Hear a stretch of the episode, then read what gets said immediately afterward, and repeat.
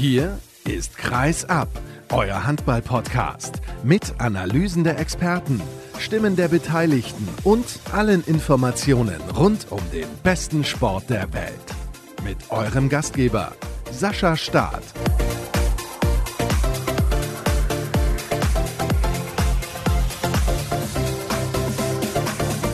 Nächste neue Folge von Kreisab steht an. Hallo und herzlich willkommen zu Episode 318. Ich hoffe, ihr hattet jede Menge Spaß in der vergangenen Handballwoche. Es war unglaublich viel los. Englische Woche sozusagen in der Handball-Bundesliga. Die Handball-Bundesliga der Frauen hat begonnen am Wochenende. Bietigheim mit einem Kantersieg unter der Woche bereits in Zwickau. Also da hatten wir ja auch mit gerechnet. Von daher gar keine Überraschung. Und die Champions League der Frauen hat auch schon begonnen. Über die sprechen wir dann im zweiten Teil der heutigen Ausgabe. Wir kennen die Ergebnisse nicht, wenn wir hier gerade aufzeichnen, das kann ich direkt dazu erklären, aber es geht ja ein wenig um die generelle Einordnung der ganzen Geschichte. Und im Interview der Woche begrüße ich Jan Willner. Jan Willner sagt er, haben wir noch nicht gehört. Das kann ich mir gut vorstellen, denn er ist tätig als Co-Trainer der gehörlosen Nationalmannschaft. Also kein bekannter Name, aber das Interview hat es definitiv in sich.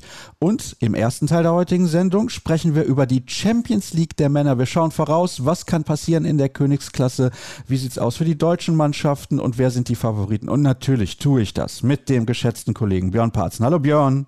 Hallo Sascha, schönen guten Tag. Hast du denn schon Lust auf die neue Saison? ja, so langsam kommt die wieder. Also wenn die Spiele jetzt bald wieder losgehen und man befasst sich dann ja doch schon intensiver mit den Mannschaften und was in den einzelnen Gruppen möglich ist, da kommt die Vorfreude natürlich auf. Ich sage mal, es war ein sehr kurzer Zeitraum dieses Jahr zwischen Finalturnier in Köln und Auslosung. Aber jetzt hatte man ein bisschen Zeit, sich da einzustimmen und sich da ein bisschen auch mit den Transfers zu befassen und ähnlichem. Also die Vorfreude ist wieder da, auf jeden Fall. Das ist sehr gut. Du warst ja auch schon, was den Handball angeht, unterwegs beim Final Four der SEA League. Ja, das muss man sagen. Ein sehr gut organisiertes Turnier mit zwei ziemlich deutlichen Halbfinals, die darauf schließen ließen, dass Westbrem eine ziemlich einfache Angelegenheit im Finale hatte, aber sich dann doch sehr schwer getan hat gegen PPD Zagreb, zur Pause mit sechs Toren hinten lag. Aber hinten raus haben, haben die, Ungarn dann doch geschafft. Dann Rasmus Lauge und dadurch, dass Zagreb ein bisschen an Substanz verloren hatte, ein super Finale, also am Ende gewann Westbrem 32 zu 30, war ein interessantes Turnier und hat gezeigt, Zagreb könnte dieses Jahr, da kommen wir ja auch noch drauf, es endlich mal wieder schaffen, auch die Gruppenphase zu überleben. Und Westbrem hat, das muss man auch sagen, da kommen wir auch gleich zu, ein Duo auf Außen, das seinesgleichen wohl suchen wird nachher in der Champions League. Hm, da bin ich schon gespannt. Also der Kader, der ist ja bekannt, so ist es nicht, aber trotzdem schauen wir genauer hin. Gar keine Frage. Aber da habe ich noch eine Rückfrage, was das Final Four bzw. die Seha League insgesamt angeht. Russischer Hauptsponsor mit Gazprom. Wie geht's denn da jetzt weiter? Also es gab eine Versammlung erstmal, es gab einen neuen Präsidenten, wurde gewählt, den kennt man auch, Bojida Djokovic aus Serbien, ehemaliger Präsident des serbischen Handballverbands und in der EAF Competitions Commission auch dabei und der löste Mihailo Mihalowski ab, den Präsidenten von Vardar Skopje. Ich sage es mal so, ich deute es mal so, wenn ein neuer Präsident gewählt wird, wird es auch weitergehen. Es gab einige Treffen am Rande des Turniers auch mit Vertretern der EAF, die da waren. Die hatten dort eine Sitzung ihrer Finanzdelegation. Offiziell wurde noch nichts gesagt, aber was man so schließen kann, dass auch gesagt wurde, man werde in den kommenden Wochen sich nochmal zu allem äußern. Ich denke, es geht weiter. Man muss eben nur sehen, wie dann die Beteiligung von Gazprom als Hauptsponsor ist, ob es die dann noch gibt oder nicht. Also es war schon deutlich weniger Gazprom in der Halle zu sehen als bei den vorherigen Turnieren. Und ja, man muss einfach sehen, es kann sein, wenn die Liga einen neuen Sponsor findet, dann auf jeden Fall. Oder Gazprom gibt weiter Geld, weil im Endeffekt die gesamte Administration der Liga wird von Gazprom übernommen. Das ist sehr bekannt. Und es ist offen, wie es weitergeht. Aber ich glaube, wenn man einen neuen Präsidenten wählt, das macht man ja nicht unter dem Vorbehalt, dass es dann irgendwann in sechs Wochen der Laden dicht gemacht wird. Also ich gehe davon aus, die Liga wird auch weiter Bestand haben. Ja, davon gehe ich auch aus. Irgendeine Lösung wird sich schon finden.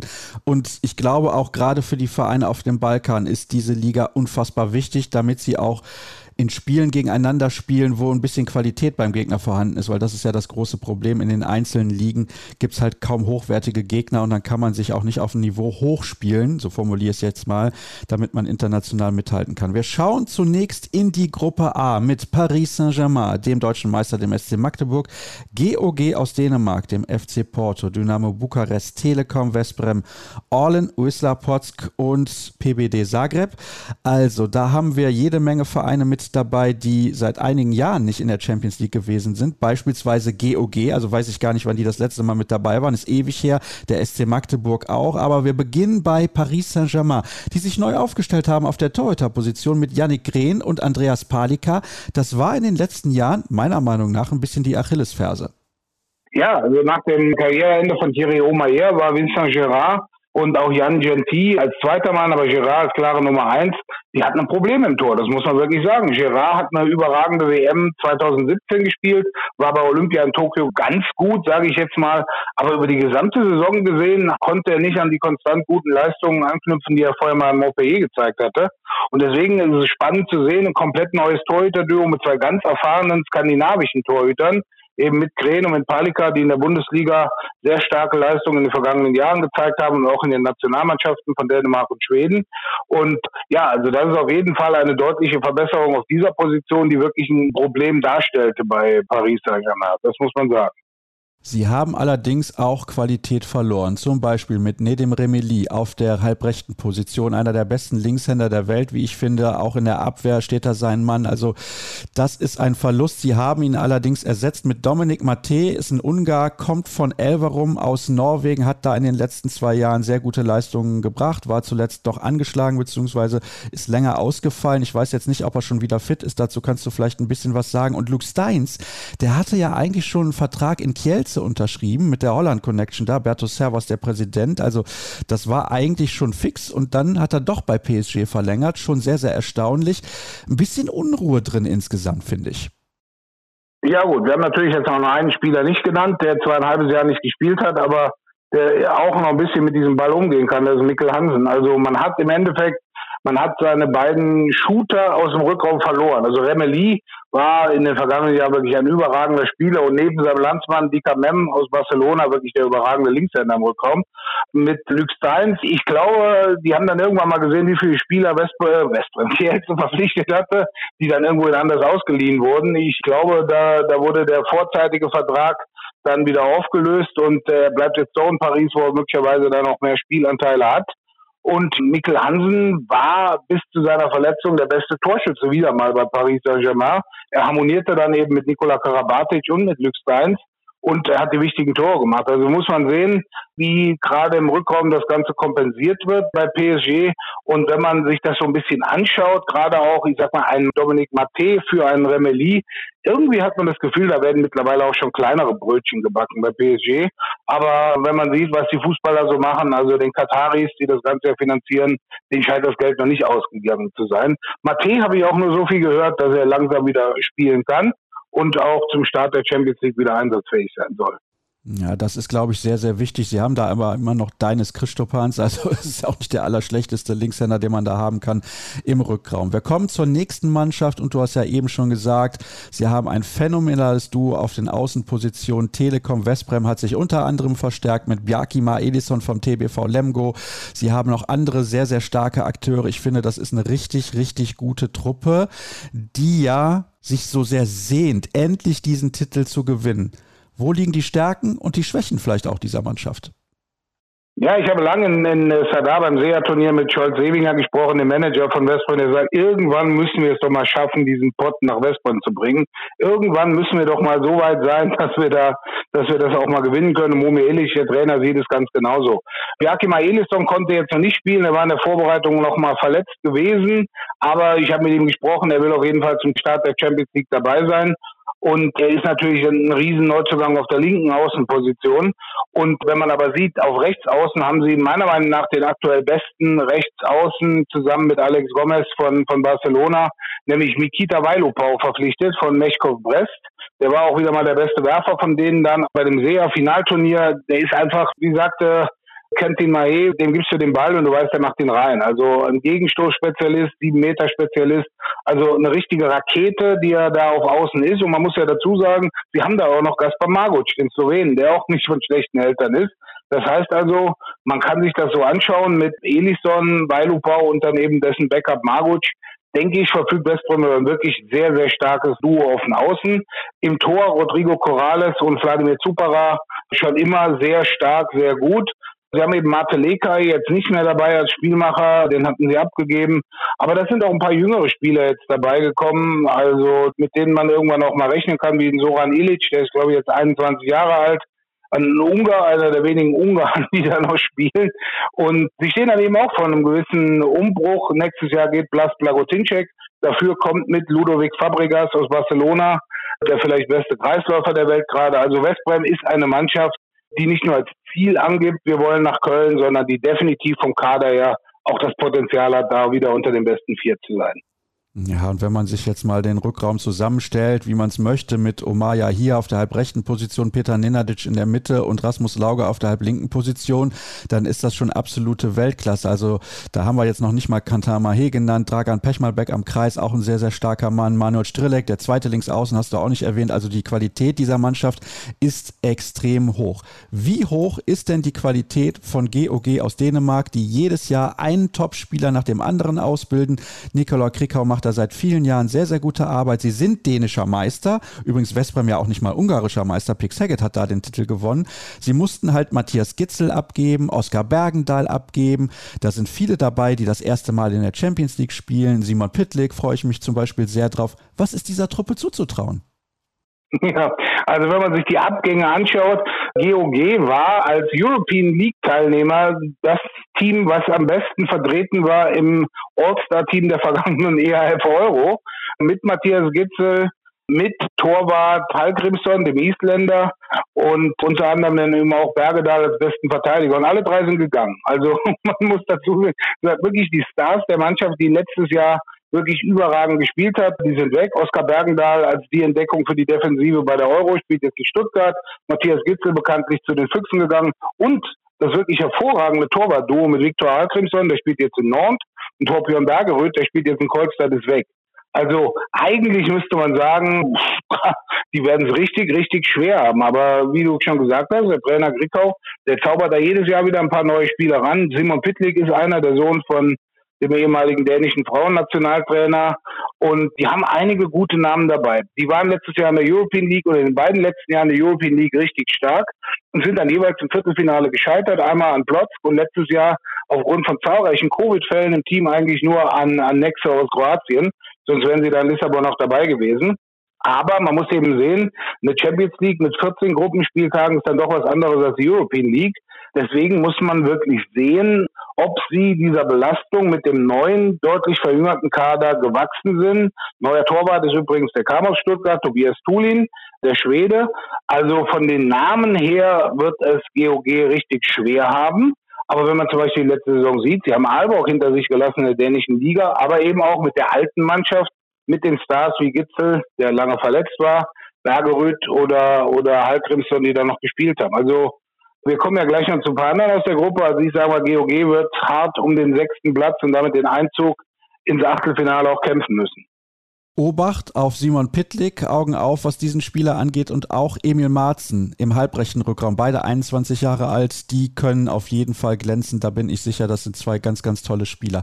Der nächste Verein, um den wir uns kümmern, ist der deutsche Meister, der SC Magdeburg, denn ich glaube, sie können eine gute Rolle spielen, wenn sie in der Lage sind, mit der Belastung zurechtzukommen, denn das kennen sie nicht. Klar, sie haben in den letzten beiden Jahren jeweils das Final Four der European League erreicht, da werden aber weniger Spiele ausgetragen und die Qualität in der European League ist natürlich nicht ganz so hoch.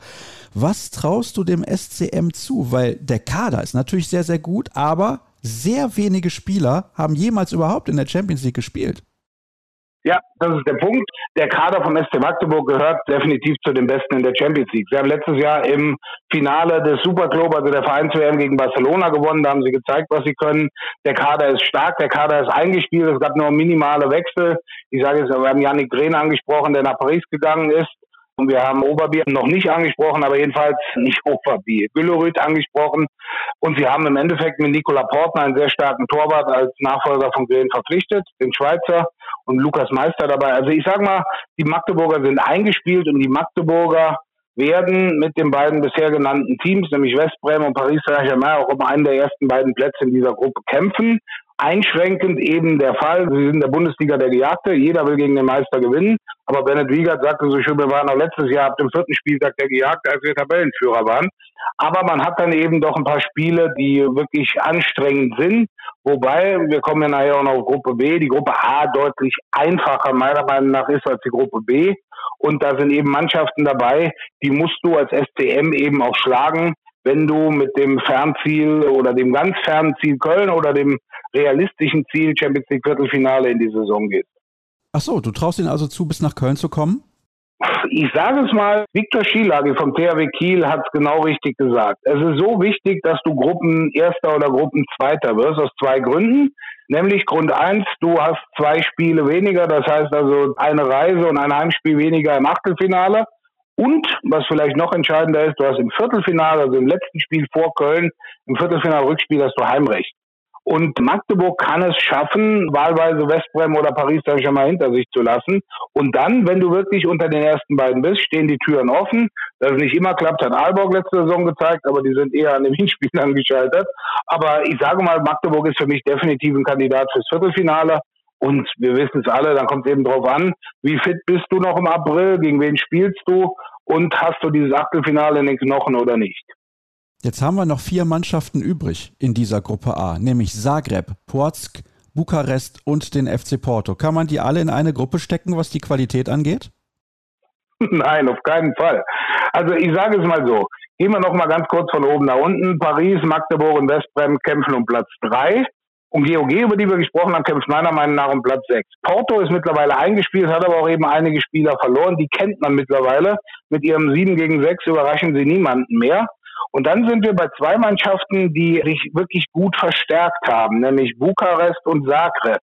Bukarest ist ja mittlerweile sowas wie die Filiale des FC Barcelona geworden. Xavi Pascal ist der Trainer. David Barufet ist der sportliche Leiter. Sohain Do und der Sohn von Xavi Pascal waren schon da. Jetzt kam Adi Sein aus Barcelona noch dazu. Vom Kader und auch vom Etat, was man so hört, ist Bukarest eine Mannschaft, die eigentlich auf jeden Fall in die K.O.-Runde kommen müsse, wo der Kapitän Valentin Gionea sagt, wir sind ein Team mit dem Potenzial, um nach Köln zu kommen. Das sehe ich jetzt nicht so ganz. Aber das spielt auch noch Christian Dissinger unter anderem. Aber Bukarest schätze ich aus der Gruppe derer, also Plotz, Zagreb und GOG, als die Mannschaft ein, die am ehesten da hinter Porto den fünften Platz dann belegen kann oder vielleicht sogar an Porto vorbeiziehen kann. Allerdings in den letzten Jahren hat Dynamo da auch nicht viel gerissen in der Champions League, äh, hatte die entscheidenden Spiele letztes Jahr verloren, haben unter anderem gegen Kielce gewonnen. Aber wie gesagt, mit Xavi Pascal einen tollen Trainer.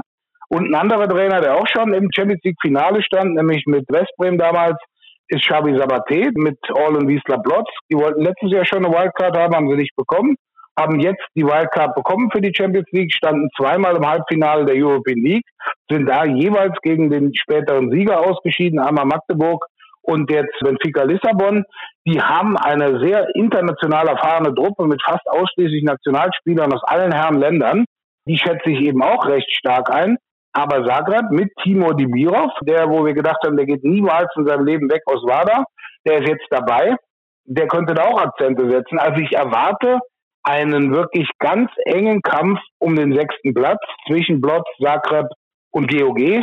Und wenn Porto nicht irgendwie mal so einen Lauf zwischendrin hat, könnte selbst für die eng werden im Kampf um das Achtelfinalticket. Übrigens ein paar Namen, die bei Prosk spielen. Dimitri Zhitnikov, der Russe, richtig, richtig stark. Und sein Landsmann, der auch noch für Plotz aktiv ist, Sergei Kosorotov, auch richtig, richtig gut. Dani Samiento haben sie jetzt für ein paar Monate verpflichtet. Und ich finde, das ist ein gutes Team, das man nicht unterschätzen sollte. Den traue ich auf jeden Fall zu, in die Playoffs zu kommen, beziehungsweise dann in die K.O.-Phase. Also das ist ein richtig, richtig gutes Team. Das ist zumindest mein Tipp, dass die weiterkommen werden. Schauen wir mal, wie es dann am Ende ausgeht. Wir wechseln die Gruppe und sind wir uns generell einig, Björn, dass Gruppe B deutlich stärker ist? Ja, also Ich würde sagen, ja. Also, wenn die ersten drei des vergangenen Final Four zusammenspielen, wir haben insgesamt vier ehemalige oder aktuelle Champions League Sieger und haben sechs ehemalige oder aktuelle Champions League Finalisten unter den acht Mannschaften, da würde ich schon sagen, dass mit Berti Vogt zu sprechen, die Spitze immer breiter geworden ist, gerade in dieser Gruppe. Ja, die Spitze an der Breite ist dichter geworden oder so irgendwie in der Richtung war das. Ja, das war Wolfram Butze, ja. Wir haben Pick Saget, wir haben Kielce, Kiel, Barcelona und Aalborg. Alleine diese vier. Leck mich an der Fett, wie man bei uns sagt. Da gebe ich dir absolut recht. Also diese Konstellation mit diesen Mannschaften ist natürlich etwas, da kannst du jede Woche die Zunge schnalzen und da wird es auf jeden Fall richtig spannende Spiele geben, wobei man jetzt einen Punkt vielleicht noch nennen muss. Ich glaube, die Plätze 5 und 6 sind schon vor dem ersten Spiel vergeben. Also die Plätze 7 und 8, Entschuldigung, die Plätze 7 und 8 sind vergeben. Es wird eben spannend, wie die Konstellation an der Spitze ist. Dann kümmern wir uns doch erstmal um die Plätze 7 und 8. Ich behaupte mal, Celje wird es treffen, deiner Meinung nach, und auch Elverum. Genau, also Celje, ich finde es schön, dass der Verein wieder dabei ist. Ich glaube, die spielen jetzt ihre 27. Champions League-Saison, aber das ist eben so, die waren ja vor zwei Jahren finanziell und sportlich am Boden, haben letztes Jahr dann in der Champions League nicht mitgespielt, sind in der ersten Quali-Runde der European League sagen wir klanglos ausgeschieden und haben jetzt wirklich einen kompletten Neustart gemacht. Man muss ja sagen, es gibt ja kaum einen international tätigen Club, wo nicht irgendein Spieler mitspielt, der in Celje ausgebildet worden ist. Also als Talentpool unglaublich und dann eben für den Verein ist es dann auch wichtig, die Champions League als Bühne zu haben für so Spieler wie in den letzten Jahren Plasianz oder Dom Makuc oder Marguc oder Blagotinczek, wer der alle gespielt hat. Für die ist es sehr wichtig, aber sie haben in diesem Konzert der Gruppe B keine Chance. Und bei Elverum ist es eben auch so, die beiden besten Werfer oder zwei der drei besten Werfer der Vorsaison, Erik Johansson, der nach Kiel ist und besagter Dominik Maté, der zu PSG ist, sind weg und wurden mit jungen Spielern ersetzt. Und deswegen glaube ich nicht, dass Elverum und, und Celje da eine Chance haben, um die ersten sechs Plätze mitzuspielen. Das kann ich mir auch nicht vorstellen. Von den anderen Mannschaften, die übrig geblieben sind, schätze ich Nantes am schwächsten ein. Ich weiß nicht, wie es dir geht, wobei eine Sache bei Elverum würde ich gerne noch dazu erwähnen. Es könnte das letzte Mal sein für einige Jahre, dass wir Elverum in der Champions League sehen. Wir wissen, Kolstad in Norwegen hat mächtig aufgerüstet. Das nur dazu. Also wie schätzt du HBC Nantes ein? Ich glaube, das ist eine Mannschaft, die kennen wir natürlich mit vielen Spielern, die bekannt sind. Aber sie mussten ein bisschen wechseln. Kirill Lazarov hat seine Karriere beendet, auch wenn er nicht mehr eine allzu große Rolle gespielt hat. Auf der Torhüterposition gab es Wechsel, wobei da sind sie sehr, sehr gut besetzt mit Viktor Halmgridsson und Ivan Pesic. Ja, also wir sind uns selten einig, Sascha. Heute sind wir uns sehr, sehr häufig einig. Also das ist ja, wir nähern uns an, also da in, in vielen Sachen. Und ich gebe dir recht, für mich ist Nord die Mannschaft, die ich als ehesten auf Platz 6 sehe. Sie haben einen neuen Trainer, Alberto Andrerios ist nicht mehr dabei. Sie haben jetzt, da muss ich ja recht geben, zwei richtig gute neue Torhüter. Emil Nielsen ist ja bekanntlich nach Barcelona gegangen und jetzt eben Halbprinzorn und Pesic, wobei da interessant wird, wer bei den beiden die Nummer eins wird, der Junge oder der Alte. Und sie haben natürlich Qualität dann auch verloren. Da ist Lazarov ist nicht mehr dabei. Andere Spieler sind gegangen, wie Pech Malbeck. Dafür kam Jorge Makeda wieder zurück, der höchstwahrscheinlich ja die Defensive mit seiner Erfahrung ein bisschen stärken soll. Und deswegen glaube ich, wenn man sich die anderen anschaut, die, wir reden jetzt über die Plätze 1 bis 5, also Szeged, Kielce, Kiel, Barca und Aalborg, da kann Nord vielleicht mal zu Hause vor ihren tollen Fans ein Ausrufezeichen in ein, zwei Spielen setzen, aber generell sehe ich die auch auf Platz 6. So, jetzt muss ich mal ein wenig schauen, wie ich die anderen Mannschaften sortiere. Das ist gar nicht so einfach. Aalborg, fangen wir mal mit dieser Truppe an, die sich mal eben Mikkel Hansen noch geangelt hat und auch andere Spieler von absolutem Topformat bereits im Kader hat und ja auch angekündigt hat, in den nächsten Jahren nochmal ordentlich zuzuschlagen. Sie haben für die Zukunft schon Niklas Landin verpflichtet. Ich weiß nicht, wie ich das einschätzen soll. Das sind natürlich alles sehr, sehr gute Spieler, aber die sind auch alle ein bisschen älter. Ja, also ich finde vor allem die spannende Frage wird sein, wie Aaron Palmerson und Mikkel Hansen sich da aufteilen. Wobei Aaron Palmerson war sehr viel verletzt in den letzten Jahren. Ich weiß nicht, wie viel er da noch spielen wird. Mikkel Hansen hatte diese Embolie nach einer Verletzung und stieg dann ja auch vertragsbedingt erst am 23. August ins Training ein weil er musste ja genau zehn Jahre warten, dass er aus Dänemark weg war, um eben diese Steuervergünstigungen, die berühmten, in Kauf nehmen zu können.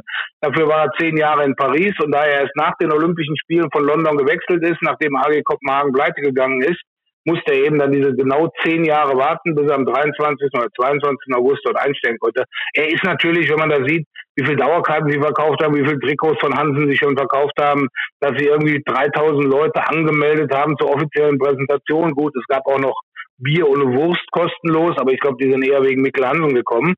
Und ähm, also der hat eine riesen Euphorie da gemacht und man muss eben sehen, ich glaube, Mikkel Hansen, der kann auch diesen Druck vertragen. Der hatte jahrelang den Druck in der Nationalmannschaft und bei PSG.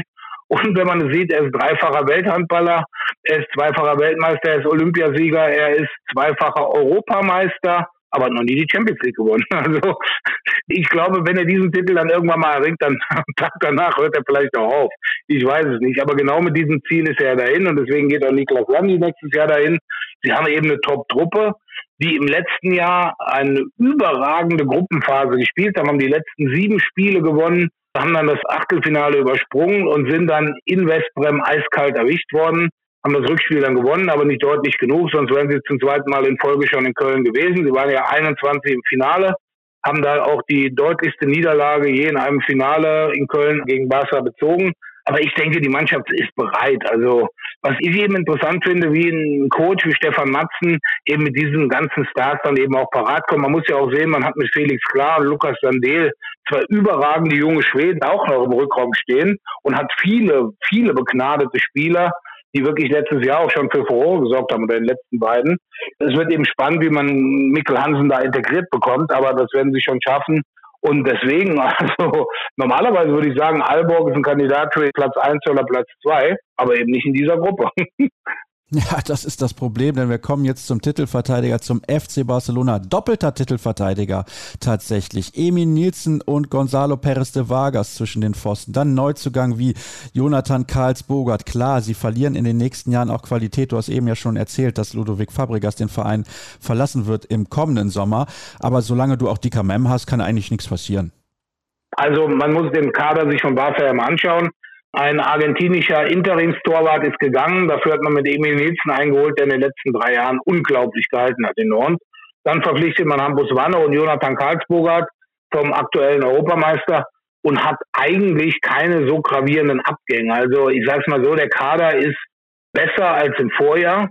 Und Barcelona ist auf jeden Fall wieder, ich sag mal, vielleicht schaffen sie ja den Hattrick in Köln sogar. Ist auf jeden Fall das Maß der Dinge, das man schlagen muss, um in Köln dann auch den Titel zu gewinnen. Es sei denn natürlich, sie leisten sich irgendeine Schwächephase, aber das kann ich mir auch irgendwie nicht so vorstellen. Die können eben in der spanischen Liga immer wieder neue Sachen ausprobieren, die zweite Mannschaft schicken, sich auf die Champions League konzentrieren. Und Ortega hat da eine gute Arbeit gemacht. Er hatte so ein leichtes Tief, Oktober, November, mal drei Spiele in Folge nicht gewonnen. Das gab es für Barcelona dann auch eher selten. Aber hat danach die Mannschaft wirklich so zusammengebaut, wie er sich das gewünscht hatte und dann auch, wenn es nachher im Finale gegen Kielce auch glücklich war, aber diesen Titel gewonnen. Und deswegen als Titelverteidiger, das ist ähnlich, wenn man sagen würde, der SC Magdeburg in der Bundesliga hat keine großen Änderungen im Kader, ist da auch wieder der Gejagte, also ist Barca auch wieder der Gejagte in der Königsklasse. Und gejagt werden sie unter anderem vom Finalgegner, ist ja logisch. Kielce hat mal wieder ordentlich aufgerüstet. Neben Remeli haben wir eben schon angesprochen, als es um die Gruppe A ging. Der spielt unter anderem jetzt in Kielce. Also das ist ja auch eine Position dann im halbrechten Rückraum. Da haben sie Alex Duschebaev und Nedim Remeli. Also was soll man dazu noch sagen? Ja, die entscheidende Frage ist, wie teilt man denen das auf? Gibt man jeden eine halbe Stunde? Also ich glaube nicht, dass weder Remelin noch Alex Duschemal unbedingt sagen, okay, du spielst heute erste Halbzeit, du spielst zweite Halbzeit. Die Saison ist lang. Die polnische Liga ist mittlerweile etwas besser geworden, als sie früher war, auch wenn natürlich für Kielce vorrangig die Spiele gegen Plotzk im Vordergrund stehen.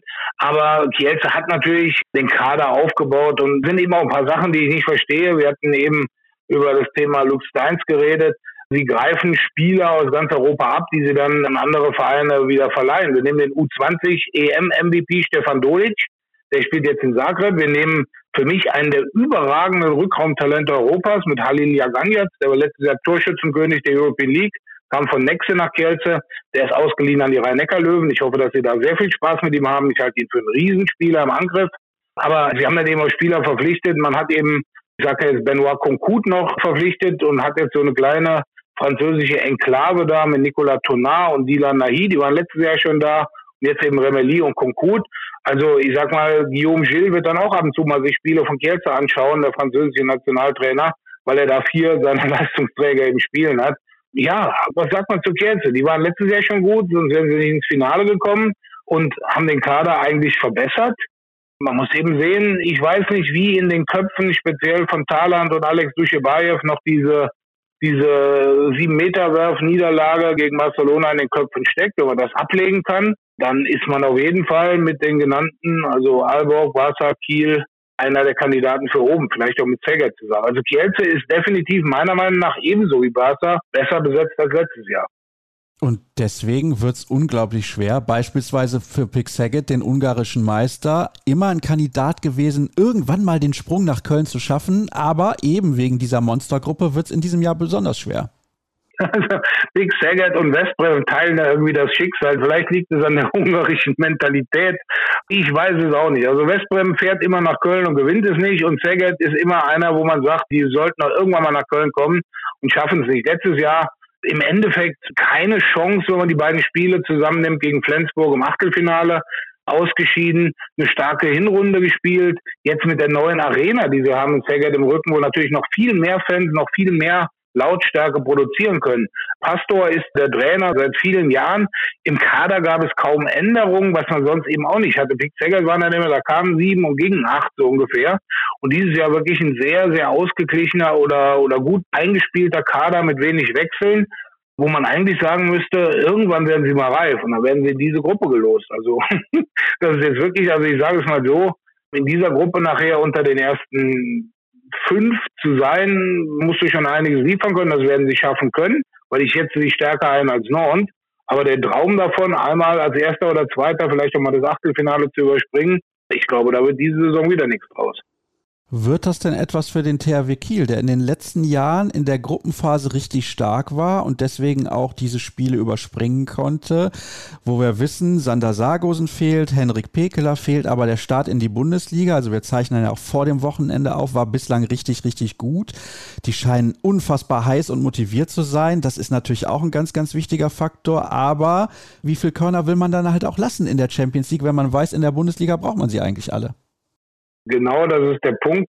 Also ich sage es mal immer, der THW Kiel hat die beiden Saisonziele, Meister werden und nach Köln fahren. Mit den genannten Verletzungen von Sargosen und Pekler muss man natürlich die Kräfte derer, die spielen, noch mehr aufteilen. Man hat natürlich jetzt mit Valinius und Johansson und Överby noch ein paar zusätzliche Spieler dabei. Das wird genau dieser Spagat werden, wo ich nicht weiß, wie Kiel das schafft. Also wenn man weiß, ich spiele am Wochenende in der Bundesliga in Lemgo und habe mittwochs ein Spiel in Kielce oder in Szeged, ob ich mir die Kräfte da so einteilen kann, dass ich sage, in der Bundesliga will ich auf jeden Fall ganz oben sein und vielleicht muss ich da ein bisschen den Fuß vom Gas in der Champions League nehmen, weil sie werden auf jeden Fall weiterkommen. Also, dass sie die ersten sechs verpassen, davon gehe ich nicht aus. Das wird jetzt eben der Spagat sein, den sie bis ins Frühjahr hinein, wenn Pekeler und Sargosen wieder dabei sind, sich vor jedem Spiel dann eben überlegen müssen. Aber wenn man gesehen hat, da gebe ich dir recht, wie sie in die Spiele gegangen sind, die sind heiß, die sind motiviert, die strotzen vor Kraft. Man muss jetzt eben mal sehen, es sind allein zehn Spiele in der Champions League jetzt vor der Winterpause. Und wenn sie nach diesen zehn Spielen Erster oder Zweiter in dieser Gruppe sind und dann kommen nach der WM-Pause Pekeler und Sargosen vielleicht kurzfristig, aber auf jeden Fall dann so im März wieder zurück, dann ist da einiges möglich. Man darf jetzt eben nicht zu viel Abstand abreißen lassen nach oben in den ersten zehn Spielen. Ja, das wird das Problem werden. Ich glaube tatsächlich, sie kommen als Dritter oder Vierter ins Ziel, weil sie eben den Fokus zunächst auf die Bundesliga legen. Und wenn dann Sargosen und Pekeler ab Januar wieder mit dabei sind, beziehungsweise nach der Weltmeisterschaft, so ist es richtig, also Pekeler möchte ja vorher schon wieder spielen, aber wenn beide dann nach der Weltmeisterschaft wieder mit dabei sind, dann können sie so richtig Vollgas geben. Deswegen glaube ich auch, dass sie nach Köln kommen werden. Dann müssten wir jetzt eigentlich auch alle Mannschaften besprochen haben und kommen abschließend zu deinen Tipps. Wer, wer kommt auf die ersten beiden Plätze in Gruppe A? In Gruppe A lege ich mich fest auf Magdeburg und Westbrem. Ah, das hört sich doch gut an für den SC Magdeburg. Bedeutet, sie werden Vierter oder Fünfter. Spaß beiseite. Dann schauen wir mal auf die Gruppe B. Was glaubst du, wer kommt dort als Erster oder Zweiter ins Ziel? Also ich lege mich mal auf Barca fest. Und ja, und dann geht's aus zwischen Kielce und Kiel. Im Endspurt mit Sargos und Pekeler macht es dann der THW. Und dann würde ich gerne wissen, wer schafft den Sprung nach Köln? Und Achtung, aufpassen, was Björn Parzen sagt, tritt in der Regel nicht ein. Also, ich sage, in Köln treten an Westbremen, Aalborg, Kiel. Ja, es wird schwer. Also Westbrem aus der Gruppe, also Westbrem sage ich mal aus Gruppe A macht Westbrem und aus Gruppe B Aalborg, Barca und Kielce. Und mit dem Nachsatz bei meinen Vorhersagen ist das ein gutes Zeichen für Kiel und Magdeburg, dass sie es schaffen werden. Na gut, also dann haben wir zwei deutsche Mannschaften in Köln mit dabei. Das wäre natürlich herausragend. Schauen wir mal, wie es kommen wird. Jetzt machen wir erstmal eine kurze Pause und sprechen dann noch ein paar Minuten über die Königsklasse bei den Frauen.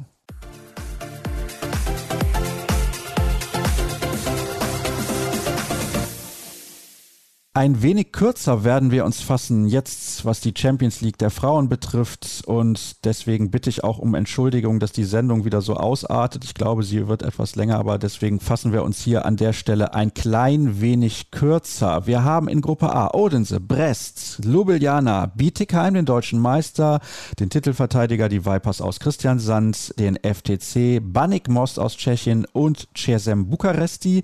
Und in Gruppe B Gjör, das Superteam dann haben wir Storhammer, Rapid Bukarest, Buducnost Podgorica, Metz, Esbiak, Kastamanu aus der Türkei und Lokomotiva Zagreb, denn da hat erstaunlicherweise Podravka Vegeta mal nicht die kroatische Meisterschaft gewonnen.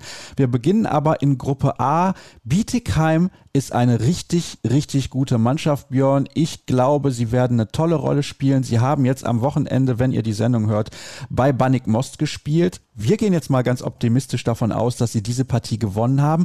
Alles andere wäre auch eine Überraschung mit den Ambitionen, die man in Bietigheim hat. Ja, also die Ambitionen sind sehr hoch. Also man hat die perfekte Saison gespielt, national wie international, hat vier Trophäen gewonnen in der letzten Zeit vom Supercup über die deutsche Meisterschaft, deutschen Pokal und dann eben auch in Dänemark gegen zwei dänische Mannschaften die European League sehr, sehr dominant gewonnen, gerade im Finale gegen Viborg. Und deswegen denke ich, die Mannschaft ist eingespielt, die Mannschaft ist wirklich stark und die ist auch reif, um international für Furore zu sorgen. In der Gruppe, die wir jetzt genannt haben, sind natürlich ein paar Stolpersteine dabei, die man vielleicht erstmal so gar nicht sieht. Also ich glaube dennoch, Bietigheim gehört am Ende der Gruppenphase zu den sechs Teams, die im Achtelfinale dann sind. Ich glaube eher nicht. Das würde mich überraschen, wenn sie unter die ersten beiden kämen. Aber ich lasse mich da gerne überzeugen. Denn Vipers haben Spielerinnen verloren, der Titelverteidiger, und ein bisschen was gewonnen.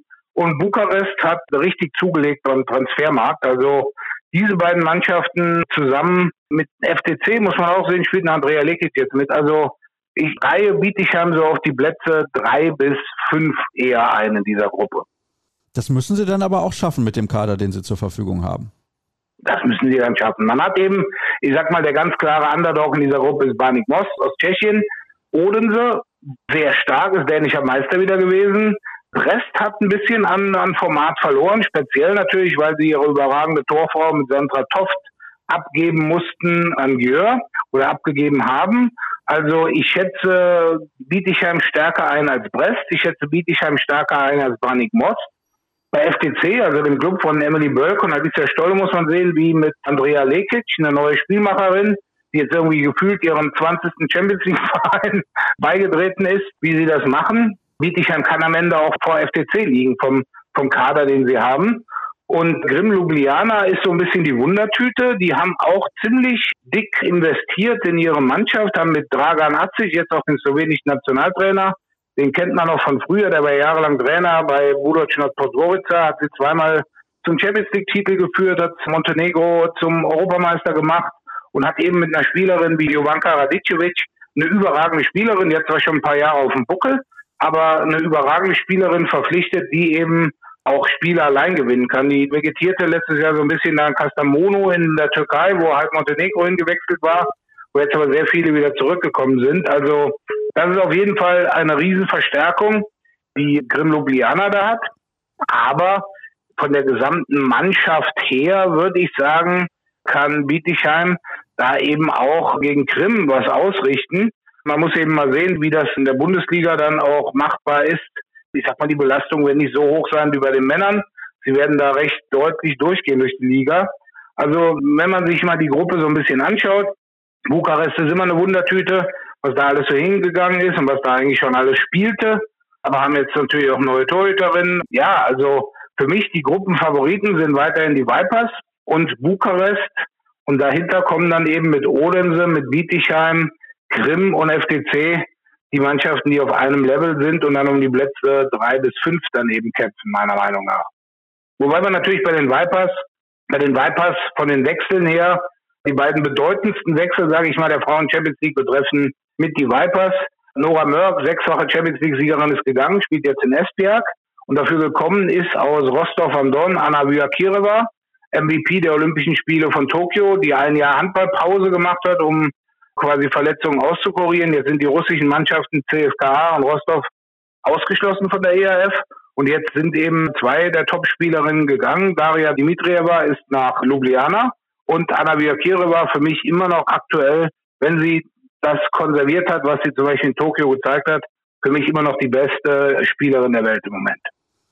Also da hat sich im Prinzip bei den Vipers nicht so viel getan. Vielleicht sind sie sogar auf der Position insgesamt ein klein wenig besser geworden. Ich habe da noch eine Nachfrage, weil du das eben so salopp formuliert hast. Andrea Lekic gefühlt bei ihrem 20. Champions League Verein. Ich finde das ja irgendwie komisch, wenn du von einem Club zum anderen wechselst. Sie ist natürlich eine sehr, sehr gute Spielerin. Bin auch gespannt, wie sie dann mit Emily Burke und Alicia Stolle harmoniert. Ja, das ist eben der Punkt. Also als Spielerin und als Person, Andrea Lekic, absolute Klasse sehr nette Persönlichkeit, sehr netter Charakter, sozial sehr engagiert. Ich glaube auch, sie wäre ihr ganzes Leben lang bei Vardar Skopje geblieben, wenn es den Verein noch gegeben hätte irgendwann. Aber sie ist jetzt also ein bisschen so auf der Tingeltour gewesen, war jetzt zuletzt bei Grimm Ljubljana, war da mal da, war da mal da und jetzt eben beim FCC. Sie ist sehr erfahren, aber sie ist auch jemand, der das Spiel manchmal ein bisschen langsamer macht und FCC ist ja eigentlich eine Mannschaft, die Gas gibt. Und da muss man mal sehen, wie sich das Ganze dann auch entwickelt in Budapest. Holt Bannig Most in dieser Gruppe überhaupt einen Punkt? Also vielleicht haben sie schon Bietigheim geschlagen, dann stehen wir natürlich blöd da. also die Sache ist, die werden vielleicht zu Hause dann mal einen Punkt holen. Und ich sage mal, CSM Bukarest ist immer eine Mannschaft, die leistet sich immer ein bis zwei Katastrophenspiele. Und dann sage ich vielleicht, schafft Banik Most ja so ungefähr gefühlt im letzten Gruppenspiel, dann wenn alles entschieden ist, noch einen Punkt oder zwei gegen Bukarest zu holen oder, oder Grimm, wenn es gelaufen ist. Aber eigentlich haben die keine Chance. Wer scheidet denn in dieser Gruppe aus? Weil die anderen Mannschaften sind alle recht gut. Also, da lege ich mich einfach mal fest, was es vielleicht für einige überraschend sein wird. Ich glaube, Brest ist die zweite Mannschaft, die nicht ins Achtelfinale einzieht. Oh, interessant. Dann kommen wir zur Gruppe B. Ich habe schon eben genannt, wer damit dabei ist. Und klar, der Top-Favorit ist Gjör. Dahinter bin ich mir nicht so sicher, denn Esbjerg hatte auch zuletzt in der Liga mal Ergebnisse, da konnte man mit dem Kopf schütteln. Metz im Vorjahr im Final Four mit dabei gewesen, hat ja Dortmund ausgeschaltet und da muss ich auch sagen, dass Dortmund keine Wildcard bekommen hat, beziehungsweise das Upgrade. Neun Mannschaften hatten sie beantragt, acht haben sie bekommen, Borussia Dortmund nicht und sportlich könnten sie wahrscheinlich in dieser Gruppe durchaus mithalten, weil Buducnost ist nicht so hoch einzuschätzen, Storhammer aus Norwegen nicht, Lokomotiva Zagreb sowieso nicht, die Türkin aus Kastamonu auch nicht. Das ist ärgerlich. Also ich sage es mal so, nach dem Abschneiden von Castamono letztes Jahr habe ich auch gedacht, okay, das wurde einmal getestet, wie der türkische Markt eben auf Frauenhandball reagiert und wie sportlich erfolgreich sie sein werden. Aber sie haben mir gar nichts gerissen letztes Jahr. Da war ich mir eigentlich auch sicher, okay, von denen, die die Wildcard beantragt haben, Castamono bekommt keine. Da hätte ich auch eher Dortmund gesehen. Aber die EAF-Exekutive oder die Findungskommission für die Champions League hat sich da anders entschieden. Ich verstehe es nicht, weil sportlich gesehen ist die Mannschaft schlechter als letztes Jahr, weil eben diese ganzen Montenegrinerinnen, die da mal so gespielt haben, jetzt alle wieder gegangen sind zu allen Herren anderen Vereinen. Lokomotiva Zagreb ist eben, sie hat zumindest einen bekannten Trainer, ist Jelko Babic, dem früheren kroatischen Männernationaltrainer, der zuletzt Trainer bei Eurofarm Pelista in Bitola war. Aber auch Lokomotiva Zagreb, Castamonu, wo höchstwahrscheinlich auch Storhammer hätte, hätte Dortmund geschlagen. Wie stark Rapid Bukarest einzuschätzen ist, kann ich beim besten Willen nicht sagen. Wir haben in der rumänischen Liga CSM Bukarest hinter sich gelassen, diese Millionärstruppe mit Christina Neago und den ganzen anderen Stars, sind also rumänischer Meister geworden. Und ja, muss man mal sehen. Aber in dieser Gruppe muss man wirklich sagen, ich weiß nicht, ob Gjör ein Spiel mit weniger als fünf Toren Unterschied gewinnen wird. Eher werden es zehn werden.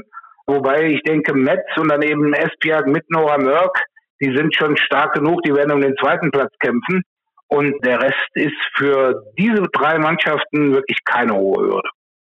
Oh, das ist natürlich dann auch kein gutes Zeugnis für die Breite im europäischen Frauenhandball. Und wir haben es gesagt, ich glaube, Borussia Dortmund hätte da gut mithalten können, auch wenn sie Spielerinnen verloren haben, wie Meryl Frerichs beispielsweise, die jetzt in Brest spielt übrigens, wo du ja gesagt hast, die werden wahrscheinlich nicht ins Achtelfinale kommen. Also Gjör auf Platz 1, sagst du, und Metz und Esbiak, wer wird Zweiter? Eher Esbiak als Metz, weil Metz in der Liga naja, sagen wir es anders. Esbjerg wird deswegen Zweiter, weil sie Noah Mörk haben. Und die macht ein paar entscheidende Tore.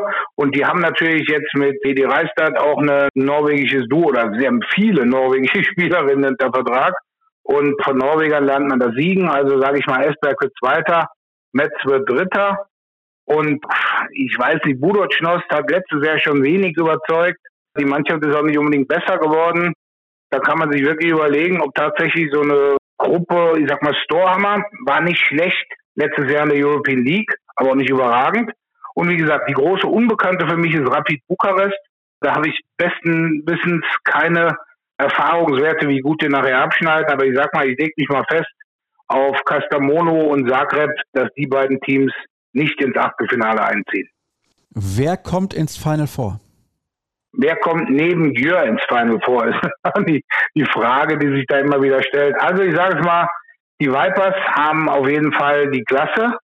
Bei CSM Bukarest, da weißt du nie, die hauen dann mal im Viertelfinale entweder einen richtig raus und qualifizieren sich dann überraschend oder aber sie gehen als großer Favorit ins Rennen und verlieren dann. Also ich sage auch mal, CSM Bukarest angesichts der ganzen Neuverpflichtungen wäre dann neben Vipers und Gjör der dritte Kandidat.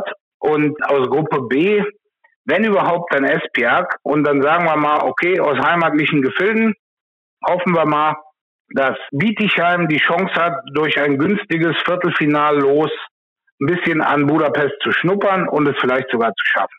Oh, oh, interessant, Björn. Also da bist du sehr, sehr optimistisch. Ich glaube, es wird fürs Viertelfinale reichen und dann scheiden sie aus. Das ist zumindest meine Prognose. Und schauen wir dann mal, wenn in einigen Monaten, es ist ja ordentlich was hin, die Viertelfinals ausgetragen werden, ob es dann auch so kommen wird. Dann soll es das gewesen sein. Ich sag's mal so, du hast ja als Bietigheim auf jeden Fall, gehen wir mal davon aus, sie werden nicht Gruppensieger und dann hast du im Achtelfinale einen Gegner aus Gruppe B den du dann, sagen wir mal, wenn du Glück hast, bist du Dritter, dann spielst du gegen den Sechsten, den wirst du schlagen.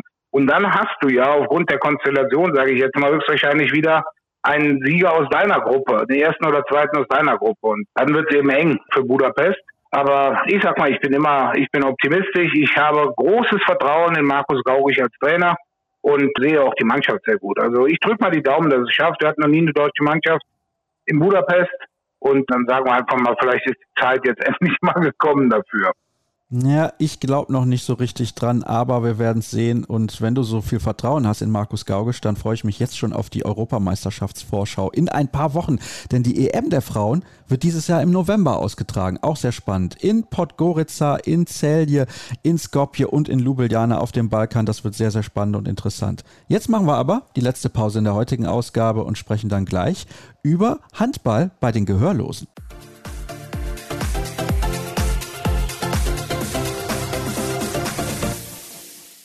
Wie immer wartet abschließend das Interview der Woche auf euch und wie immer auch der Hinweis auf patreon.com slash kreisab. Wenn ihr diesen Podcast unterstützen möchtet, dann könnt ihr das gerne tun mit einem Abo, das ihr dort abschließen könnt für ein Euro im Monat, zwei oder fünf oder einen höheren Betrag. Da freue ich mich drüber und kann dann vor allem auch, das habe ich ja zuletzt angekündigt, die Fotografen unterstützen. Das ist mir ein großes Anliegen, denn ich habe eigentlich alle Kosten, die monatlich anfallen, gedeckt. Das ist eine tolle Geschichte, aber darüber hinaus möchte ich natürlich gerne auch ein bisschen investieren investieren.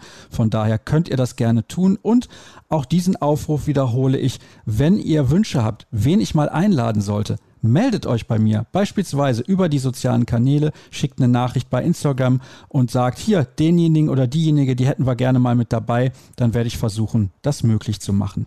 Heute sprechen wir über ein Thema, über das wir hier bei Kreisab noch nie gesprochen haben. Es hat etwas zu tun mit Inklusion, gleichzeitig auch mit Handball. Es ist äußerst interessant. Es gibt eine Handballnationalmannschaft der Gehörlosen und den Co-Trainer, den habe ich jetzt in der Leitung. Er ist witzigerweise auch Journalist und heißt Jan Willner. Schönen guten Tag. Hallo Jan. Hallo Sascha, grüß dich. Da muss ich dich leider kurz korrigieren. Ich bin kein Journalist, aber mein Vater ist Journalist. Ah, dann habe ich das verwechselt. Also dein Vater ist für die Rheinpfalz tätig, ist das korrekt?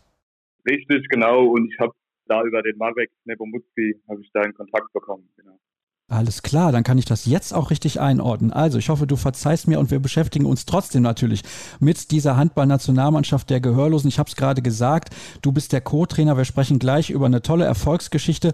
Wie bist du damit überhaupt in Kontakt gekommen und wie regelmäßig trainiert beispielsweise auch so eine Nationalmannschaft? Wie ist da der Stand der Dinge? Bring uns mal ja, auf den neuesten Stand. Ja, da muss ich kurz ein bisschen ausholen. Im Jahr 2017 hat der Alexander Zimpelmann die äh, Stelle des Bundestrainers beim, bei der gehörlosen Nationalmannschaft übernommen. Die Nationalmannschaft ist beim Deutschen Gehörlosensportverband angesiedelt, also nicht im Deutschen Handballbund. Daher ist das für viele auch jetzt was ganz Neues vielleicht. Und ähm, ja, der hat es seitdem betreut, ähm, hat da seitdem was aufgebaut und vor zwei Jahren ähm, sind wir dann in Kontakt gekommen, weil er sein Trainerteam erweitern wollte um einen zweiten Co-Trainer. Und ähm, ja, in dem Zuge bin, hat er mich dann angesprochen. Ich habe früher als Spieler war ich mal bei ihm in, in der Kreisauswahl. Ähm, er hat dann auch mitbekommen, dass ich inzwischen Trainerlizenzen gemacht habe und äh, ja, Mannschaften auch trainiert habe. Und genau, das war dann seine Idee, sich da jemand Jüngeres mit ins Boot zu holen. Und seitdem bin ich jetzt mit dabei. Genau, das erstmal zur, zur ersten Frage. Deine zweite Frage war ja dann, wie oft äh, diese Mannschaft trainiert. Also da muss man dazu sagen, das ähm, ist sehr stark abhängig davon, wie die Fördermittel ähm, da sind, um eben Ressourcen zu haben, um Lehrgänge zu machen. Wir haben Spieler aus ganz Deutschland, alle Spieler arbeiten auch noch normal, äh, gehen Studium nach oder sogar noch in die Schule.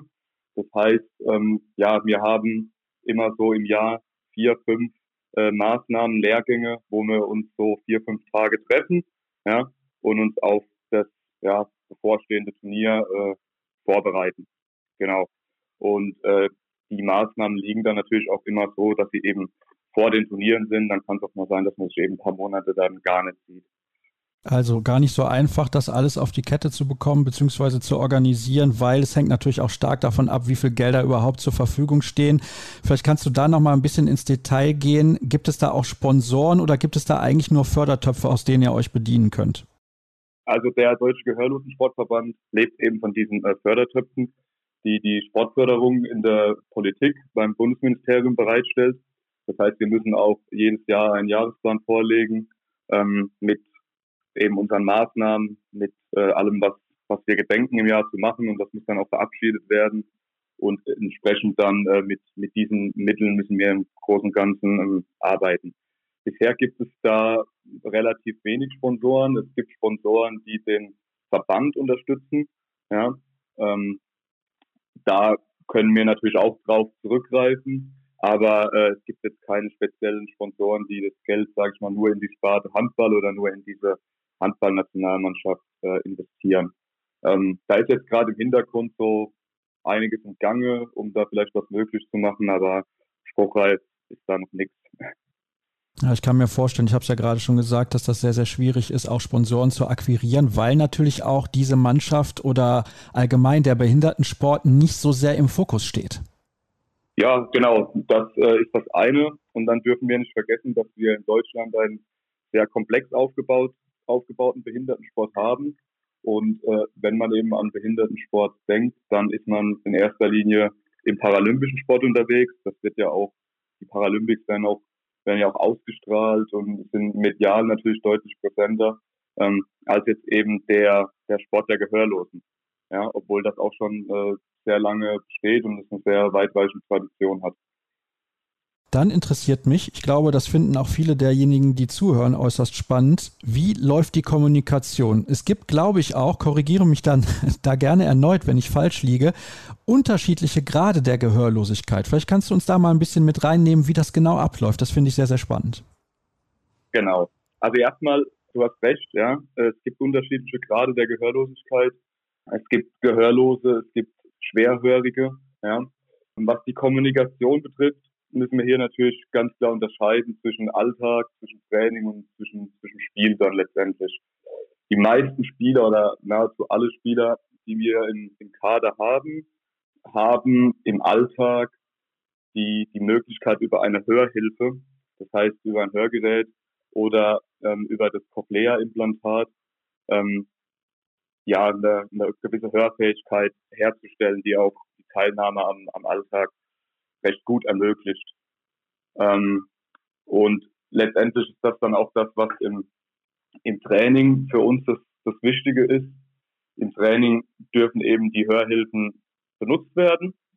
Das heißt, im Training können wir auch über die Lautsprache ähm, kommunizieren. Natürlich muss man da jetzt beachten, wenn sich da ein Trainer hinstellt äh, an die Mittellinie und schreit durch die Halle, dann wird das nicht ankommen. Ja, ähm, hier ist es einfach wichtig, dass wir im Prinzip uns die Gruppe immer wieder zum Anweisen, zum Korrigieren zusammenholen, ja, ähm, dass wir das Ganze verbal, äh, ja, verbal machen und eben auch irgendwie visuell unterstützen. Ja, das heißt, wir arbeiten viel mit, mit Taktikboard, ähm, auch mit Handzeichen und ähm, dann eben auch, wenn wir Dinge korrigieren wollen, auch Spieler einzeln ähm, eben aus der Übung rausnehmen, ohne dann Übungen oder Grundspiele jetzt komplett anhalten zu müssen. Ähm, das funktioniert im Training ganz gut. Etwas schwieriger wird diese Sache dann, wenn es Richtung Spiel geht, weil im Spiel selbst, also sobald die Spieler das Spielfeld betreten, ja, muss die Hörhilfe aus sein, beziehungsweise abgelegt sein. Ja. Und ähm, dann kannst du dir natürlich vorstellen, wird die ganze Sache sehr viel schwieriger dann müssen eben gewisse Absprachen, gewisse Regeln, die wir eben im großen Umfang vorbereiten, ja, äh, die müssen dann greifen. Dann ist es eben schwierig, da Einfluss zu nehmen mit der Lautsprache. Wir haben die Möglichkeit der Gebärdensprache oder zumindest einigen Handzeichen, die wir eben dann mit den Spielern auch ausmachen. Ähm, das funktioniert, aber natürlich auch nur sehr beschränkt. Da kommt eben noch dazu, dass nicht alle Spieler aus unserer Mannschaft die, die Gebärdensprache perfekt beherrschen. Ja, und äh, dann kommt eben auch noch dazu, dass wir ja Handball spielen. Das heißt, man kann jetzt nicht permanent mit den Händen versuchen, irgendwas zu gestikulieren, weil man ist ja da in Aktion und ähm, ja, muss auch noch einen Ball in den Händen haben. Also das ist natürlich schwierig. Ähm, eine, eine Regeländerung kommt uns da tatsächlich zugute, nämlich dass wir die Möglichkeit haben, äh, zwei Auszeiten pro Halbzeit zu nehmen. Das hilft uns enorm, auch um zu wechseln, um nochmal Anweisungen reinzugeben. Und wir können eben in der, in der Halbzeitpause dann wieder darauf zurückgreifen, dass die Spieler ihre, ihre Hörhilfen anziehen. Ja, für die, für die Spieler auf dem, auf dem Feld selbst ist es tatsächlich so, dass die sich mit Händen und Füßen verständigen und ähm, so gut es geht eben mit den Zeichen, mit dem, was wir vor den Spielen besprochen haben. Also wir bereiten da sehr, sehr viel vor. Da muss ich nochmal nachhaken, was beispielsweise auch die Auszeiten angeht. Dürfen die Spieler dann in den Auszeiten wieder ihre Hörgeräte anziehen? Das ist mal das Erste. Und das Zweite ist, du hast ja auch gesagt, du hast selber eine Trainerlizenz erworben. Und ich will nicht sagen, dass es mittlerweile gang und gäbe ist, dass alle Trainer mit einem Taktikboard arbeiten. Aber ja, vielleicht ist es ein bisschen in die Mode gekommen. Es gibt aber auch noch viele Trainer, die arbeiten ohne Taktikboard in den Auszeiten. Arbeitet ihr umso mehr mit diesen Tafeln, damit es auch leichter ist, das quasi visuell darzustellen und die Spieler es nicht ganz so schwer haben mit der Kommunikation? Ja, also in den Auszeiten dürfen die Spieler nicht ihre Hörhilfen anziehen. Das sind normale Auszeiten wie bei uns beim, beim Handball auch. Wir arbeiten sehr viel mit, mit, mit den Taktikboards. Ja. Ich würde sagen, manchmal werden sie ein bisschen verfremdet benutzt, indem auch dann manchmal Sätze oder Anweisungen in Schriftform einfach draufgeschrieben werden. Also da werden jetzt nicht nur äh, ja, Positionen hin und her geschoben, sondern manchmal auch äh, ja, Nachrichten vermittelt darüber. Ähm, was wir zudem auch nutzen, ist äh, eine, eine App, die auf dem Tablet installiert ist, die quasi die gesprochene äh, Sprache in Schriftsprache übersetzt. Also da können wir auch nochmal nachhelfen. Und was natürlich ähm, jetzt auch bei, bei den Deaflympics uns da sehr geholfen hat, ist, dass Gebärdensprachendolmetscher ähm, während des Spiels auch zur Verfügung stehen die ähm, eben die Anweisungen des Trainers dann ja, in die Gebärdensprache übersetzen können. Und äh, daran orientieren sich dann auch einige Spieler eben nochmal so, dass die Auszeiten schon so genutzt werden können, dass man da äh, ja, was ansprechen kann, was dann auch auf dem Feld umgesetzt werden kann. Schön, dass du die Deaflympics schon angesprochen hast. Das ist ja quasi Olympia für die Gehörlosen. Und ihr seid unterwegs gewesen in Caxias do Sul in Brasilien und habt dort im Mai die Silbermedaille gewonnen, auch wenn es ein paar Monate her ist. Herzlichen Glückwunsch nachträglich. Das ist natürlich eine tolle Geschichte. Ordne doch mal dieses Turnier für uns ein. Erstmal kann ich mir vorstellen, ist das natürlich was ganz Spezielles an so sage ich mal, Olympischen Spielen teilzunehmen und vor allem auch, die waren ja jetzt nicht um die Ecke, sondern die waren in Brasilien. Auch das ist äußerst speziell. Wie hast du die ganze Reise, wie hast du die ganze Veranstaltung auch wahrgenommen? Ja, also tatsächlich zur Einordnung muss man sagen, das ist vom Charakter her hat sehr viele, sehr viele Ähnlichkeiten mit, mit den Olympischen Spielen auch. Also es sind äh, viele Sportarten vertreten. Ja. Ähm, wir hatten äh, ein, ein deutsches Haus, es gab ein olympisches Dorf, wo die Athleten zusammengekommen sind, es gab eine Eröffnungsfeier, es gab eine, eine Abschlussfeier, ja, ähm, also wie man das auch von den üblichen Olympischen Spielen kennt. Ähm, ja, Caxias do Sul ist äh, im, im Süden Brasiliens in der Nähe von Porto Alegre. Äh, das heißt, wir sind da äh, hingeflogen, der komplette Verband mit seinen Athleten und seinen Funktionären in mehreren Fliegern. Das war auch gar nicht so einfach, äh, ja, dann alle dahin zu kriegen. Ähm, quasi über Sao Paulo, dann dort nochmal umgestiegen, weiter nach Porto Alegre. Das war eine, eine sehr lange, auch sehr anstrengende Reise. Gerade die Rückreise war für uns sehr anstrengend, weil es dann nochmal Komplikationen gab. Und für mich auch zumindest die, die erste Reise äh, ja so weit weg und so lange. Ähm, und natürlich äh, hat man dort auch ein paar Tage gebraucht, um sich an die an die Kultur in Brasilien äh, zu gewöhnen. Es waren anfangs wirklich nicht alles gut organisiert, äh, sowohl die Spielstätte war noch nicht fertig, äh, als auch im Hotel gab es verschiedene Probleme, weil noch andere Gäste äh, da drin waren und dann mussten Zimmer zusammengelegt werden. Also das hat so ein paar Tage gebraucht, bis das alles angelaufen ist. Aber ähm, ja, dann war es eben für uns eine ja, sehr erfolgreiche Sache. Ich hatte vorhin schon erwähnt, der Alex Zimbelmann ist erst 2017 da eingestiegen. Ähm, vorher gab es die Mannschaft aber auch schon sehr, sehr, sehr lange. Allerdings muss man sagen, dass eben dann zwischen ja, 2017 und 2020 viele Spieler aufgehört haben. Die Mannschaft war auch nicht mehr so ganz leistungsfähig. Man hat zwar noch genug Spieler gehabt, aber da waren dann auch ein paar dabei, die ja eigentlich nur noch dabei waren, dass genug Leute sind. Und ja, dann hat man eben versucht, zu suchen und hat auch viele nochmal gefunden. Wir haben jetzt inzwischen einen Kader von 21 Spielern, sind dann jetzt mit 14 nach Brasilien geflogen und ja, die große Aufgabe war dann zu schauen, ob man wieder die Weltspitze schafft und das ist uns gelungen. Also es war jetzt der erste Finaleinzug nach 29 Jahren wieder. Äh, ja, also für uns ein Riesenerfolg, auch wenn es nicht für die Goldmedaille gelangt hat. Naja, die Silbermedaille ist auch jede Menge wert, vor allem wenn du sagst, der erste Finaleinzug nach 29 Jahren. Seid ihr denn in den letzten Jahren schon auf diesem Weg gewesen in Richtung Weltspitze oder war das jetzt, ich sag mal, ein bisschen Zufall oder Glück, wie auch immer man es formulieren möchte, ohne euch da im Ansatz zu nahe treten zu wollen, um Gottes Willen?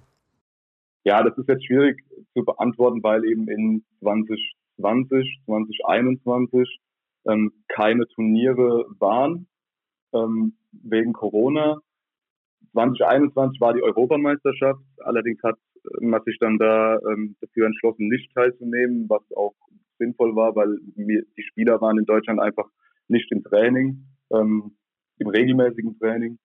Und ähm, somit war es sehr, sehr vage und sehr, sehr unklar, ob man eben zur Weltspitze gehört oder nicht. Ich hatte eben schon gesagt, es sind viele neue Spieler dazugekommen. Das waren tatsächlich jetzt beim ersten Spiel in Brasilien dann sieben Spieler, die ihr erstes Länderspiel gemacht haben. Es gab auch wenig Möglichkeiten zu testen vorher, äh, ob man mit anderen Nationen standhalten kann. Ähm, von daher, es war etwas vage. Ja, Deutschland war immer unter den Top 4, Top 5 früher. Ähm, aber es war zum Beispiel bei den Olympics 2016 in der Türkei hat es nur für den vierten Platz gereicht. Da ist man im Halbfinale gegen die Türkei dann ausgeschieden. Und das hat es, haben wir diesmal geschafft, äh, zu, für uns zu biegen und haben dann den Finaleinzug geschafft. Dann interessiert mich außerdem, wie hoch ist das Niveau, was dort geliefert wird bzw. gezeigt wird. Glaubst du, es gibt vielleicht auch Spieler in eurer Mannschaft, die in der Lage wären, in der dritten oder vierten Liga irgendwie mitzuhalten? Ja, also um das einzuordnen, wir haben Spieler zwischen 16 und 45, also alles vertreten. Und so ähnlich ist es im Prinzip auch, was die Spielklassen in Deutschland angeht. Wir haben ein paar Spieler, die spielen sehr unterklassig, ähm, Kreisliga und dann halt bis Oberliga hoch auch wieder alles vertreten. Ja, in der Mannschaft bei uns sind Spieler drin, die könnten, das will ich schon sagen, in der Oberliga mitspielen, haben es teilweise auch schon, beziehungsweise tun es auch gerade noch. Das ist ungefähr so die, die Spitze, ja. Und äh, dann geht es in Stufen nach unten. Wir haben verschiedene Testspiele gemacht, ich würde sagen, gegen Mannschaften, die eine Liga unter der Oberliga spielen, wobei das dann auch nochmal so ein bisschen landesverbandsabhängig ist. Ja, da können wir schon ungefähr mitspielen. Interessant. Dann nächste Frage, die auf meinem Zettel steht, beziehungsweise nächstes Stichwort. Wie rekrutiert ihr neue Spieler? Weil ihr könnt ja nicht die ganze Zeit durchs Land reisen und gucken, wo irgendwelche Leute in ihren Vereinen spielen. Wie macht ihr das? Ja, Sascha, da sprichst du ein, ein großes Thema an. Tatsächlich ist es so, dass das jetzt über die Jahre immer über den, über sehr informell gelaufen ist und über den Draht gelaufen ist. Äh, hier hat jemand einen kennengelernt oder gesehen, der irgendwie auch Handball spielt und schwerhörig ist und hat den dann mal darauf aufmerksam gemacht. Also tatsächlich ist es so, dass es sehr informell lief und dass wir eigentlich jetzt in den letzten Jahren angefangen haben, ja, auch medial ein bisschen äh, auf uns aufmerksam zu machen und auch daraufhin sich wirklich nochmal Leute gemeldet haben. Ähm, man kann jetzt wirklich nicht sagen, dass das systematisch ist. Ja, das ist sehr, wie, wie bereits gesagt, sehr informell und wir hoffen immer, dass sich jemand meldet. Wir versuchen auch mit den Landesverbänden im Deutschen Handball, im Deutschen Handballbund, auch mit dem DHB selbst äh, in Kontakt zu treten, da die Vereine anzuschreiben. Ja, aber das ist sehr mühsam und ich glaube auch, da wir auch in einigen Regionen, zum Beispiel in NRW, ähm, ja, so gut wie gar keine Spieler haben, dass es einfach auch noch sehr unpopulär ist und viele Spieler bis heute auch nicht davon wissen, dass es so etwas gibt. Ja, ich glaube, das ist natürlich das allergrößte Problem, was ihr habt, abgesehen von der finanziellen Geschichte, wo ich auch nochmal nachfragen muss. Da kann man ja nicht von leben, wenn du da Co-Trainer bist. Um Gottes Willen, sind wir weit von entfernt. Sprechen wir da aber komplett von Ehrenamt oder wurde euch dann beispielsweise wenigstens die Reise bezahlt? Weil es gibt auch Sportarten, da müssen die Athleten oder auch die Trainer und der Stab, die da mitarbeiten, sowas selber finanzieren. Wie ist das bei euch? Ja, das ist bei uns nicht so. Also das wurde uns schon ähm, erstattet. Ja, die Aufwendungen, die wir haben, die, die bekommen wir auch erstattet. Wir reden hier schon von einem Ehrenamt. Aber ähm, ja, also es gibt Aufwend Aufwendungsentschädigungen für die, für die Trainer, für die Betreuer äh, und im, ja, durchaus auch für die Spieler. Äh, allerdings ist das eben ja, in einem sehr, sehr geringen Rahmen. Einige, aber da müssen auch viele Voraussetzungen zusammenkommen äh, können über die Sporthilfe Förderungen äh, beziehen oder über ihren ähm, Gehörlosenverein. Muss man vielleicht noch kurz dazu sagen. Also alle Spieler bei uns, die spielen ganz normal Handball in einem, in einem in Anführungszeichen hörenden Verein und sind eben zusätzlich Mitglied in einem gehörlosen Sportverein. Ja. Und äh, da gibt es auch nochmal Unterstützungsmöglichkeiten für die Spieler.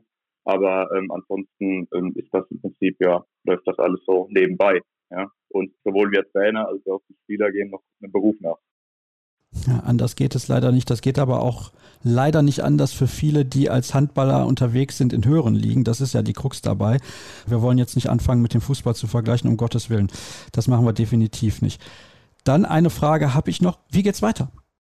Ja, wir haben jetzt im September einen Lehrgang in Frankenthal in der Pfalz. Da hätten wir eigentlich gerne ein Länderspiel gegen Frankreich gemacht zum Tag der Gehörlosen. Das klappt jetzt leider nicht die Franzosen haben abgesagt. Das heißt, für uns gibt es jetzt einen normalen Lehrgang und dann werden im kommenden Jahr vier Lehrgänge folgen. Und im Juli, Anfang Juli, werden wir nach Dänemark reisen, nach Kopenhagen, um dort die Weltmeisterschaft zu spielen und ja, hoffentlich auch wieder erfolgreich zu gestalten. Und dann aber wieder gegen Kroatien zu verlieren, denn ich habe in einem Artikel gelesen, dass Kroatien eigentlich gefühlt unschlagbar ist. Stimmt das? Ja, das Also unschlagbar würde ich jetzt nicht sagen, aber es ist tatsächlich so, dass die ja so ein bisschen der Serienmeister sind, auch über die Jahre jetzt einfach durch ihre Erfolge gewisse Förderungen aus verschiedenen Richtungen erhalten haben. Man muss dazu sagen, die sind in der Breite sehr gut aufgestellt, die haben eine systematische ähm, ja, Spielerrekrutierung, Suche in ihrem Land und haben eben auch zwei Spieler im Kader, äh, die ja, in Kroatien dann Vollprofis sind, die vom Handball leben und das macht sich dann schon auch auf dem Feld nochmal bemerkbar. Nichtsdestotrotz äh, ist unsere Aufgabe jetzt natürlich, die, die Mannschaft so vorzubereiten, äh, dass wir da, wenn die Möglichkeit sich ergibt, äh, die Chance haben, äh, ja, die Kroaten, solange es geht, zu ärgern und vielleicht auch zu schlagen. Aber das äh, muss man dann schauen.